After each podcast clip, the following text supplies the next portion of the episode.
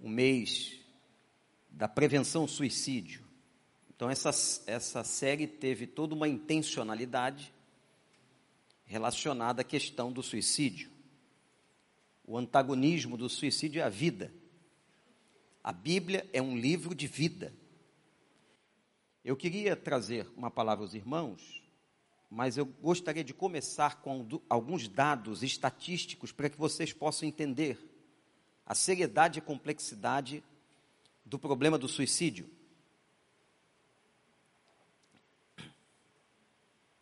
A cada 40 segundos, uma pessoa se mata no mundo. Esses dados são de 2019, antes da pandemia.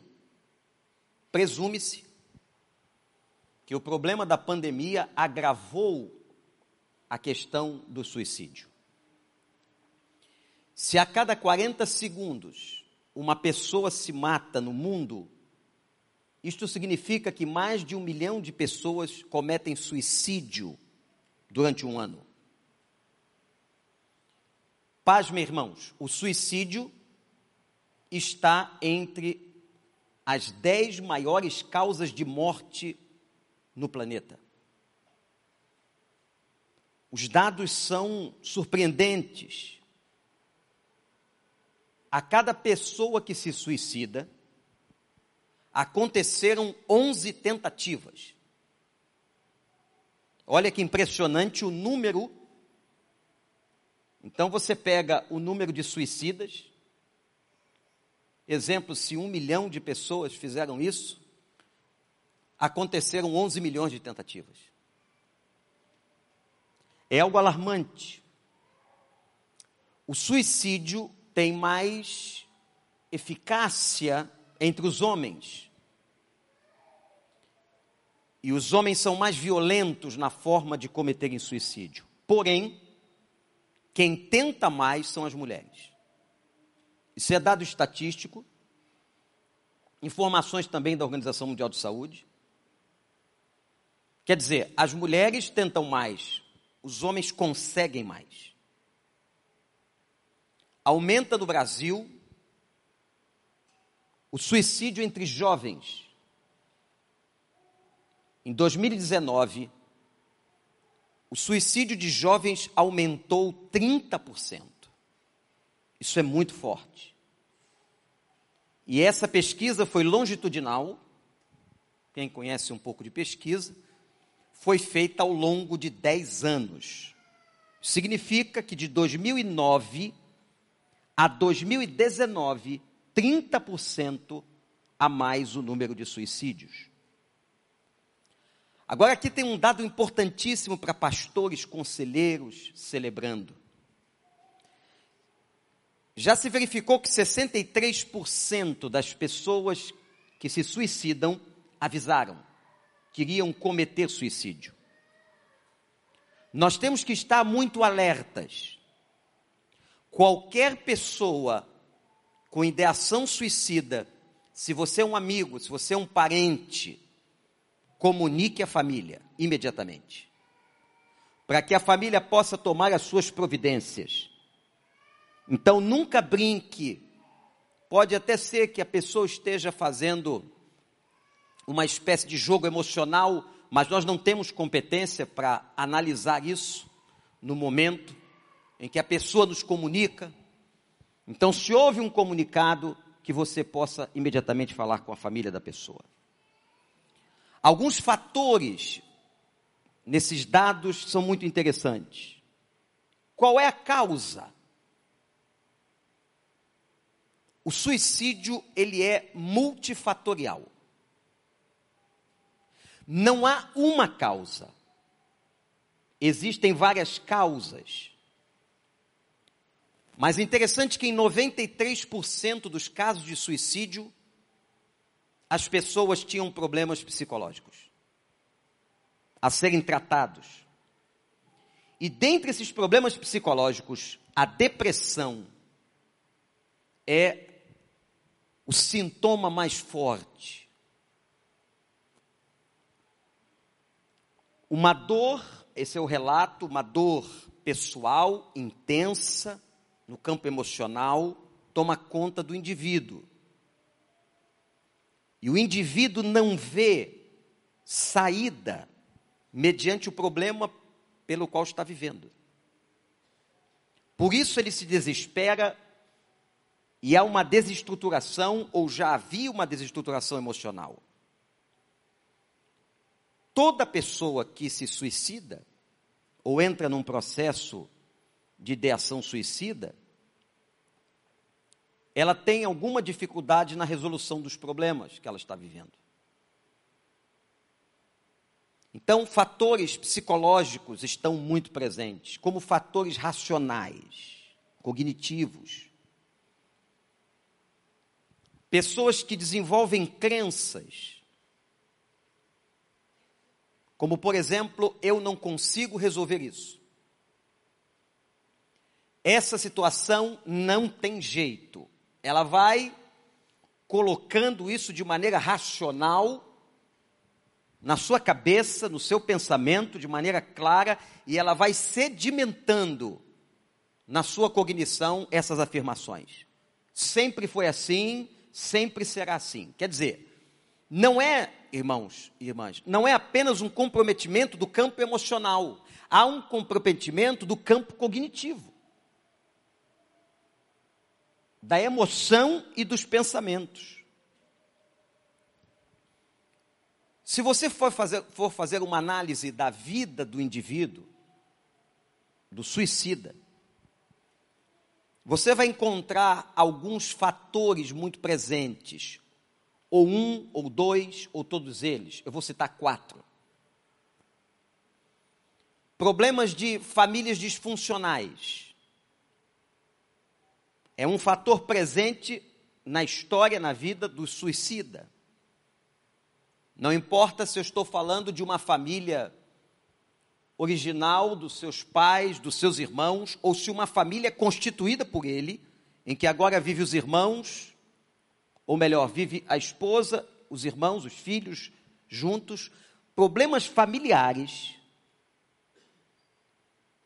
são fatores geradores de suicídio. Encontra-se um grande número de alcoólatras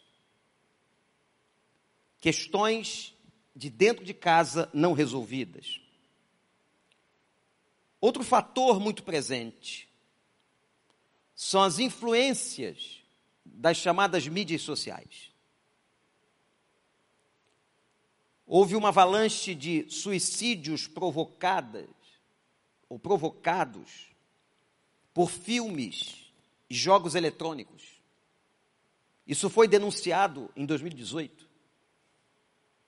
As crianças aprendiam a se matar. Há vídeos ensinando a morte. Há jogos que estimulavam a percepção de morte nas crianças, a ideação de morte. Quando seu filho ou sua filha ou algum amigo estiver acompanhando mídias sociais e você perceber o comportamento alterado, Fique muito ligado. Principalmente você que é pai, mãe de criança, adolescente. Você tem autoridade sobre seu filho. Não entra nessa visão contemporânea maligna de que ele tem que ter a liberdade dele. Sim, ele tem que ter a liberdade, tem que ser respeitado, mas você é autoridade sobre a vida dele. Dá uma olhadinha no celular, dá uma olhadinha no iPad, no computador. Isso faz parte de um processo educativo onde nós não temos que ter qualquer medo de fazer. Somos pais. Influências de grupos sociais, polarização, fatores que estão presentes na questão suicida. Outro fator interessante são as experiências traumáticas na vida de uma pessoa, como a morte, a perda de um emprego, a perda de dinheiro. Não foram poucos os casos de gente que perdeu fortuna na bolsa de valores e cometeu suicídio. Casos em doenças doenças chamadas terminais, em que pessoas cometem suicídio por não suportarem aquele contexto. Transtornos psicológicos dos mais diversos. Sentimento de culpa. Complexo de inferioridade. Relações conturbadas. Conflito de identidade. Doenças da personalidade O DSM-5, que é um manual de psiquiatria, pode ajudar. É um livro muito grande, técnico, mas traz informações muito interessantes sobre distúrbios de personalidade. Quando nós tratamos uma pessoa, tudo isso que eu trouxe como dado estatístico de 2019, antes da pandemia, tem que ser levado em consideração, gente. O assunto é sério, é grave. Alguém vai dizer, mas não basta orar? Não. E eu vou te dizer por que não basta orar. Porque Deus nos deu ferramentas. E todas as ferramentas de Deus, como a própria ciência, como a própria medicina psiquiátrica, como a própria psicologia, os aconselhamentos pastorais, têm que ser usados. Eu podia trazer aqui alguns exemplos bíblicos, mas eu vou usar um só. E eu vou começar com uma frase. Vou pedir para o pessoal projetar essa frase aqui, que está em Atos 16, 28. Atos 16, 28. E Paulo gritou: Não faça isso, estamos todos aqui. Vamos repetir? Vamos lá, igreja. Não precisa dizer Paulo, só a frase que ele disse. De novo, gente, não. Só as meninas. Os meninos. Agora olha para mim, não olha para a Bíblia. Em que contexto Paulo disse isso? Hein? Na experiência, quando estava preso com Silas, dentro da prisão, na hora em que o carcereiro ia cometer suicídio. A Bíblia tem alguns episódios sobre suicídio. Fiz algum tempo atrás, não lembro exatamente quando, uma análise sobre o suicídio de Judas, muito interessante, com implicações teológicas seríssimas. Tem o suicídio de Saul, o primeiro rei de Israel, mas esse aqui é a tentativa de suicídio do carcereiro da cidade de Filipos. E eu quero trazer o contexto para você poder entender o que é que levou o carcereiro à busca do suicídio. Primeira coisa, que pode ser aplicado perfeitamente: desespero diante do fracasso. Qual foi o fracasso? Ele pensou, está na Bíblia, que todos eles tinham escapado da prisão. Paulo, Silas e os outros presos. Porque ele encontra as celas vazias, ele fracassou. O seu desespero é tão grande que ele busca o suicídio. E aqui a gente pode aplicar. Pessoas com sentimento de fracasso podem ser levadas a pensamentos suicidas. E o fracasso pode se dar em várias áreas: vida profissional, vida amorosa, vida relacional, a sua saúde, enfim. Mediante o fracasso vem o desespero. No caso do carcereiro, o desespero que ele sentiu foi imediato. E a vontade de tirar a própria vida. Mas há um segundo fator que está no texto bíblico muito claramente, que foi o medo das consequências ou daquilo que viria posteriormente. Quando as autoridades soubessem que houve uma fuga de presos, segundo a lei romana, o carcereiro pagaria com a vida. Ora, ele olha para frente e ele vê uma tragédia com ele mesmo.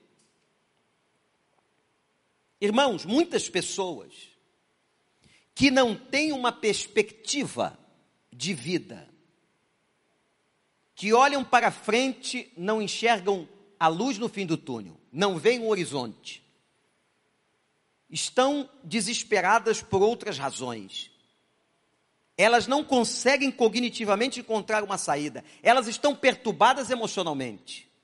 Elas tenderão a buscar se elas não tiverem equilíbrio, se entrarem num estado de depressão ou outros fatores, elas tenderão a entrar num processo de ideação suicida. Então, eu estou apresentando aqui, dentro da Bíblia, dois fatores presentes no texto de Atos 16, na experiência do, do carcereiro, que cooperaram na sua tentativa de suicídio. O primeiro, eu fracassei.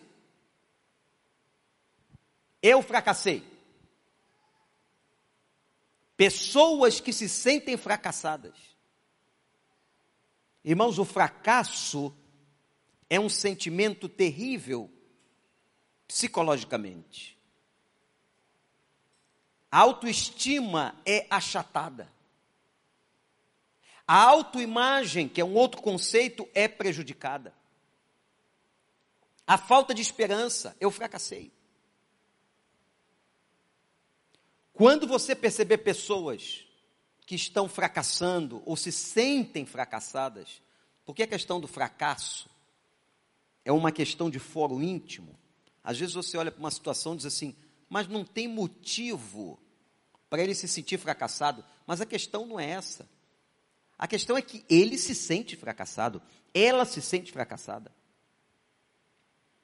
Fiquem muito ligados nisso se uma pessoa se sente fracassada, todos esses sentimentos que a levam para baixo e para uma profunda depressão precisam ser tratados imediatamente. E o segundo ponto que vemos aqui na história do carcereiro é exatamente o medo do futuro. O que iria lhe acontecer? Pessoas que não têm perspectiva, que não veem saída para a sua vida, que o futuro que se lhe apresenta é um futuro sombrio. Ora, se eu não vejo saída, eu vou buscar a destruição, eu vou aniquilar o problema. A questão do suicida, ele quer aniquilar o problema.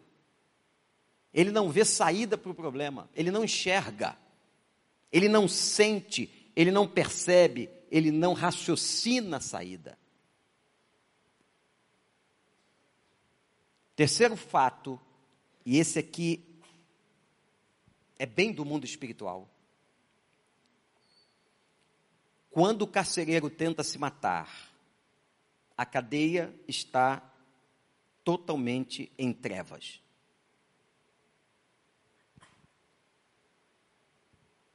Não há qualquer luz. Isso é um fato muito interessante. Irmãos, não há qualquer dúvida que há uma atuação do mundo espiritual da maldade. Não há qualquer dúvida de uma interferência satânica. Em uma mente frágil, em uma mente debilitada, em uma mente que se sente fracassada, em uma mente sem perspectiva. O apóstolo Paulo diz uma coisa interessante: revistam-se com toda a armadura de Deus, para que possais resistir no dia mau. Paulo está dizendo que o dia mal vai chegar. O dia mal chega para todo mundo que está aqui, todos nós. Todos nós experimentamos um dia mal na vida.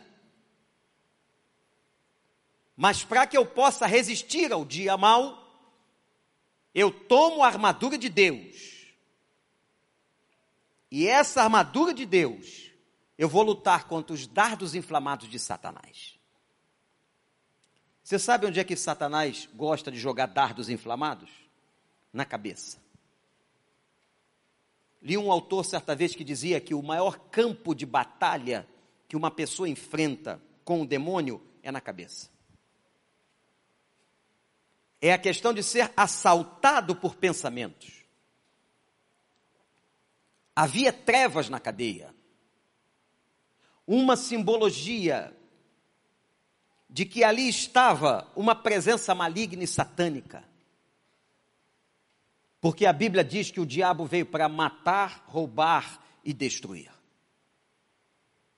Matar a sua vida, matar os seus sonhos, derrubar suas expectativas, destruir completamente sua existência. Então, irmãos, nós não podemos ignorar, ninguém ignore as forças das trevas. Quando ele está naquela experiência, ele pede que haja luz, que ele possa ver. Paulo está solicitando um ambiente mais claro. E eu vejo aqui uma tipificação da presença de Satanás. No domingo retrasado, se não me engano, uma menina de 16 anos pula do alto do prédio no Barra Bonita.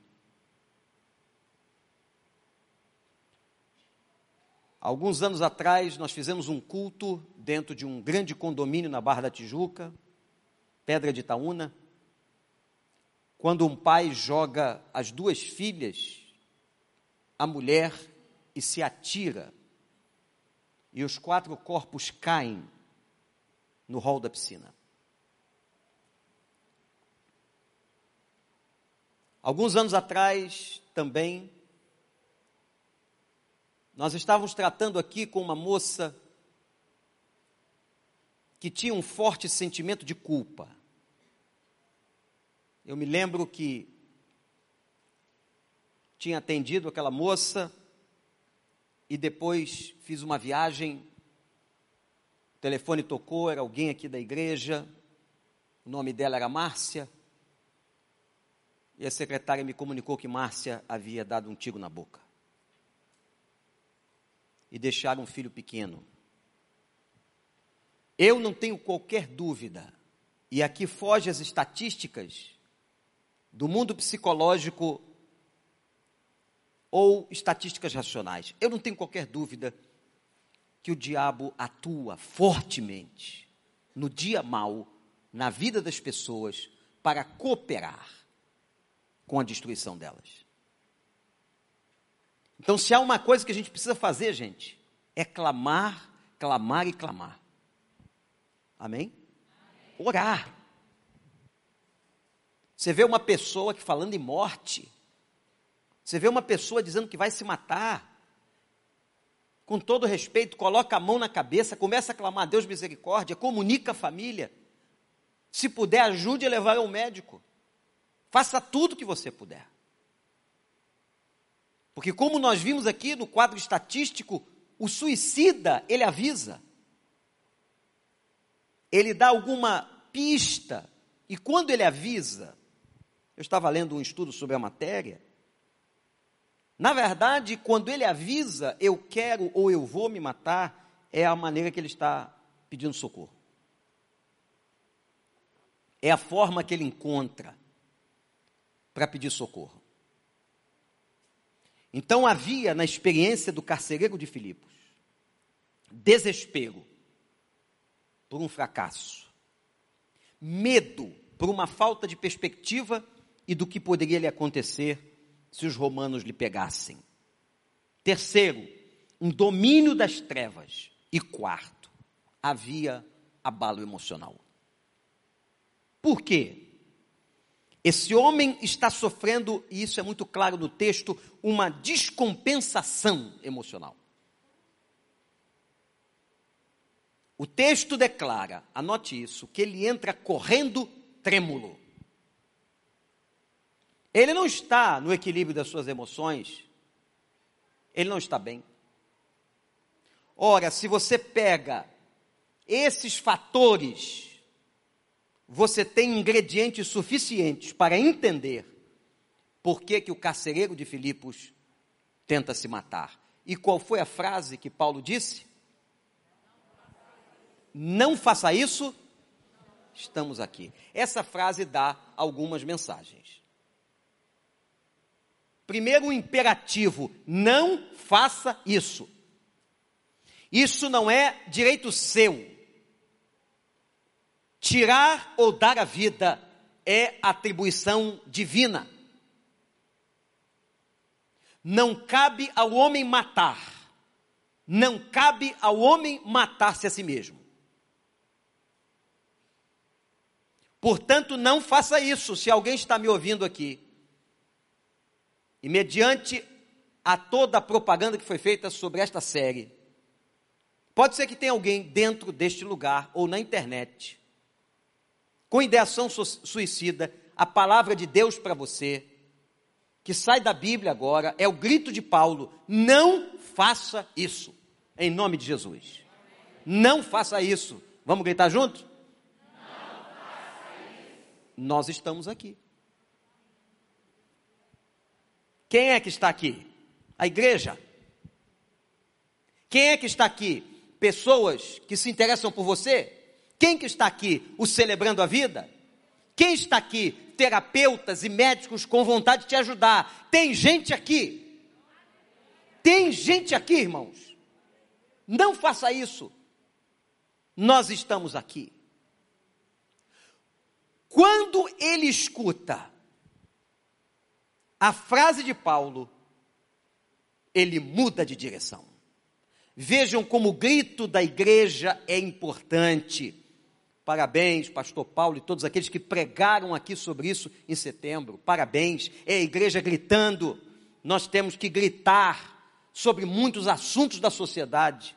A igreja tem que estar presente nesses assuntos de vida e morte. Nesse momento, ele muda de direção e ele pergunta: O que eu faço para ser salvo? Louvado seja o nome de Deus. Ele não quer mais a morte.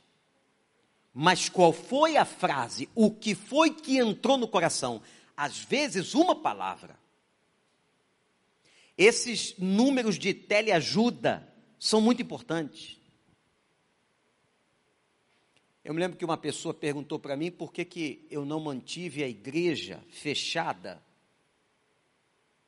depois que a prefeitura do Rio de Janeiro autorizou a abertura. Eu falei, não posso, eu não tenho essa autoridade. Mas como assim? O senhor não é o pastor? Eu não tenho essa autoridade, porque isso aqui é um hospital. E eu vou contar para você, disse para a pessoa, a quantidade de gente que apareceu aqui querendo se matar, no meio da pandemia, do desespero, do desemprego, do sofrimento.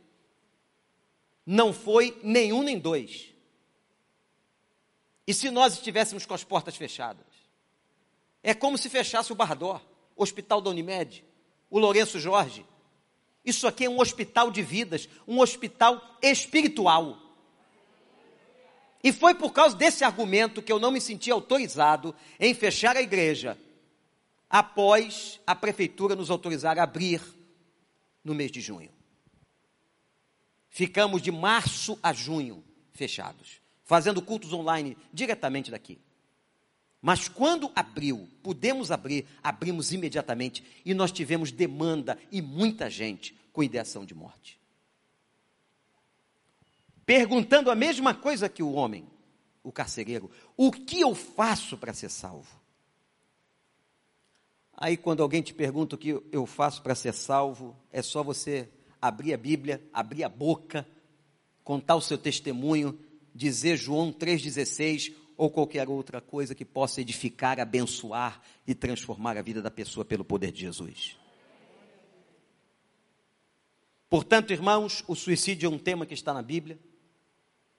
Eu comecei essa palavra trazendo algumas estatísticas de 2019, antes da pandemia, e trouxe uma brevíssima análise no texto do carcereiro que tenta se matar. E mostrei dentro da Bíblia como que aquele homem se sentiu para chegar a uma ideação suicida. Mas vimos que a palavra do apóstolo Paulo, a igreja de Cristo, salvou a vida daquele homem. Salvou. Quando ele lhe apresenta o evangelho e vem o poder de Deus, muda a direção da sua cabeça e trouxe salvação a ele e depois a toda a sua casa. Há um fato aqui que eu não vou tratar porque não temos tempo. O carcereiro sai da cadeia com todo mundo. Os romanos não sabem disso até hoje. Vai em casa. Paulo prega o evangelho, batiza todo mundo, eles voltam. Leia a Bíblia. Foi isso que aconteceu. Quando as autoridades chegaram na cadeia, Paulo disse: está todo mundo aqui. Ué, se você lê o texto, você entende o movimento que eu estou contando. Após a salvação do homem, ele sai com os apóstolos, com Paulo e Silas, vai à casa dele, do carcereiro, prega o evangelho, a família se converte, batiza a família em algum tipo de lugar de imersão e volta para a cadeia. E vai todo mundo para sua cela. E o carcereiro vai para o seu posto. O evangelho faz isso, irmãos. O Evangelho cura, o Evangelho salva, o Evangelho transforma, o Evangelho é poderoso. Preguem o Evangelho e digam às pessoas: não façam isso. Você não tem esse direito. Nós estamos aqui. Você que está com esse pensamento, vem até aqui porque nós estamos aqui. Nós vamos te ajudar, nós vamos cuidar de você, nós vamos mostrar a você como você é importante como você tem valor. O seu valor é tão grande que vale a morte de Cristo na cruz do Calvário. Você vale muito para Deus. Que Deus nos abençoe e que a palavra de salvação esteja na nossa boca, a palavra de vida esteja na nossa boca o tempo inteiro.